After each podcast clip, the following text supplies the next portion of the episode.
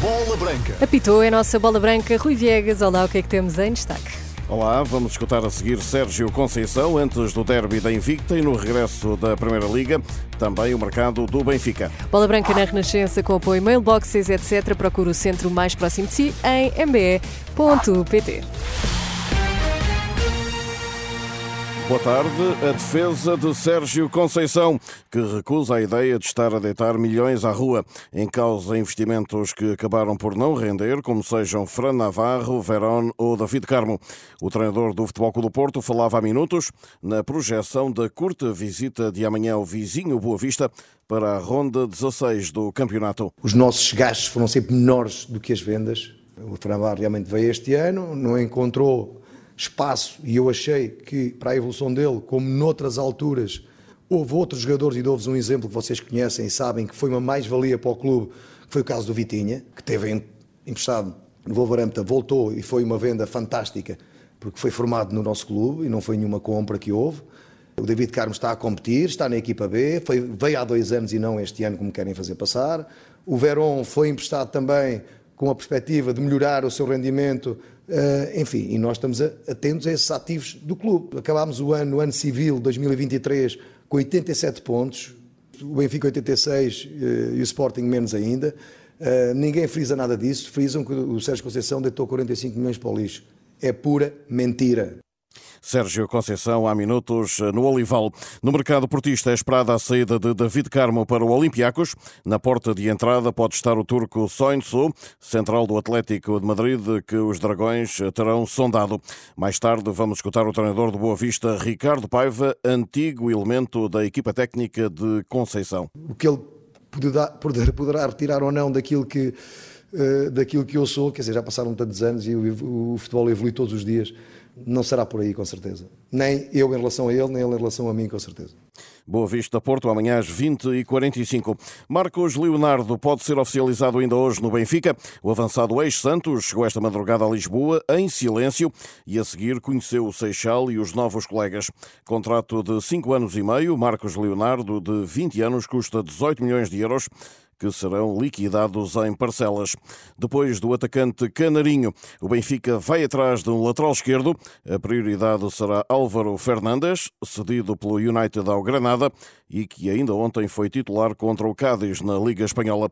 De qualquer modo, para Jorge Della Chica, da cadena Copa Granada, esta será uma operação difícil para o Benfica já que o emblema andaluz deseja manter o jogador. Álvaro Fernandes. O Álvaro Fernandes é um dos melhores jogadores no plantel do Granada, ainda que não tenha tido muitos minutos e apesar da sua polivalência. O Granada está em reconstrução neste mercado e procura melhorar a posição na Liga para tentar a manutenção, pelo que não está nos planos do treinador ou do clube vender este jogador. Parece-me um negócio complicado. É um jogador jovem, forte fisicamente, com bom toque de bola e que pode atuar como lateral esquerdo ou até como médio. Quem o contratar terá um jogador de categoria categoria à disposição. Por esta qualidade, parece-me complicado que o Granada permita a sua saída neste mercado de janeiro, já que é um jogador muito necessário para os objetivos do clube. Nos próximos dias deverá chegar à luz igualmente o já contratado ao Vélez, Prestiani, extremo de 17 anos, que entretanto já se despediu do clube argentino. Petar Musa, esse estará mesmo de saída da luz, sendo que Itália é uma das hipóteses tal como Jurasek, que já terá uma proposta do Marselha. No fim da época irá embora Angel Di Maria. Segundo o jornal O Jogo desta quinta-feira, o extremo argentino já deu sim ao Rosário e tem mesmo falado com o presidente do clube onde começou. Já no Brasil, para representar o Vasco, João Vitor considera que nem tudo foi mal na sua passagem pela luz. Muito mais evoluído. É, infelizmente não joguei muito no Benfica, mas eu sei que aprendi muito, consegui jogar na posição de lateral, consegui jogar de zagueiro, então foi um, algo que fisicamente evolui muito também, então foi algo taticamente, fisicamente, para mim foi muito bom. João Vitor já no Brasil, onde vai jogar no Vasco da Gama. Do líder do campeonato Sporting, Coates é tentado pelo Boca Juniors e Gonçalo Inácio e Diomande são associados à Inglaterra. Visando a recepção de amanhã ao Estoril, Ruben Amorim vai falar às sete da tarde em Alvalade. Há minutos foi a vez de o fazer o técnico dos estorilistas Vasco Seabra. Somos uma equipa ambiciosa, os nossos jogadores têm talento, somos uma equipa também que gosta de competir competir, gosta de se bater com, com todos os adversários. Sabemos é que vamos ter um adversário muito difícil, num estádio tradicionalmente difícil também, mas também temos confiança em nós, naquilo que nós somos capazes de fazer, na forma como gostamos de competir, como estamos preparados para sofrer, para sermos felizes durante o próprio jogo. Por isso acredito que vamos ter um, um estoril humilde, com muita vontade de, de assumir as qualidades que tem e de, nas qualidades do Sporting, tentarmos dar o nosso melhor para evitarmos que elas, eh, que elas sobressaiam. Cedido pelo Sporting, o médio Mateus Fernandes é baixa nos Canarinhos.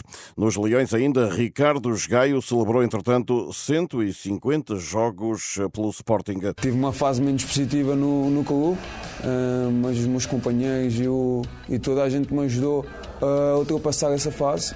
Sporting Estoril Praia, amanhã às 18h45. O Portimonense contrata Tumble, avançado e melhor marcador da Liga 3 pelo Felgueiras. Na Amadora, Rodrigo Pinho é reforço do peso. O ponta de lança ex-Benfica ao Sporting de Braga libertou-se do Coritiba, vincula-se ao Estrela por época e meia e já se dirigiu também aos adeptos do clube da Rebeleira. Olá, família tricolor. Aqui é Rodrigo Pinho Gostaria de desejar um excelente início de ano a todos e dizer que em 2024 passaremos a partilhar o mesmo objetivo. Forte abraço, acredite estrela. Em Vila do Conde, após duas janelas de impedimento, o Rio Ave pagou dívidas e já pode inscrever novos jogadores. Um deles é Aziz, atacante que regressa do futebol chinês. E em Barcelos, o antigo avançado do clube, com 35 anos, Hugo Vieira, pode candidatar-se à liderança do Gil Vicente após a saída do presidente Francisco Dias da Silva. As eleições estão marcadas para o próximo dia 1. Lá fora, mais um troféu para a montra de Ronaldo. O internacional português foi distinguido pela Globo Soccer Awards com o prémio Maradona por ter sido o melhor marcador de 2023 com 54 golos em 59 jogos. Na Liga Espanhola, a Ronda 19 terminou hoje com três partidas: Osasuna Almeria, Sevilha Atlética de Bilbao e Las Palmas Barcelona. Ontem, com um golo nos descontos, o Girona derrotou o Atlético de Madrid por 4-3 e agora reparte a liderança com o Real Madrid. A Inglaterra, Palace e Everton encontram-se hoje para a taça. Taça também a Itália com o Juventus Salernitana. Fica tudo em rr.pt. Obrigada, Rui. Até amanhã. Até amanhã. Boa tarde.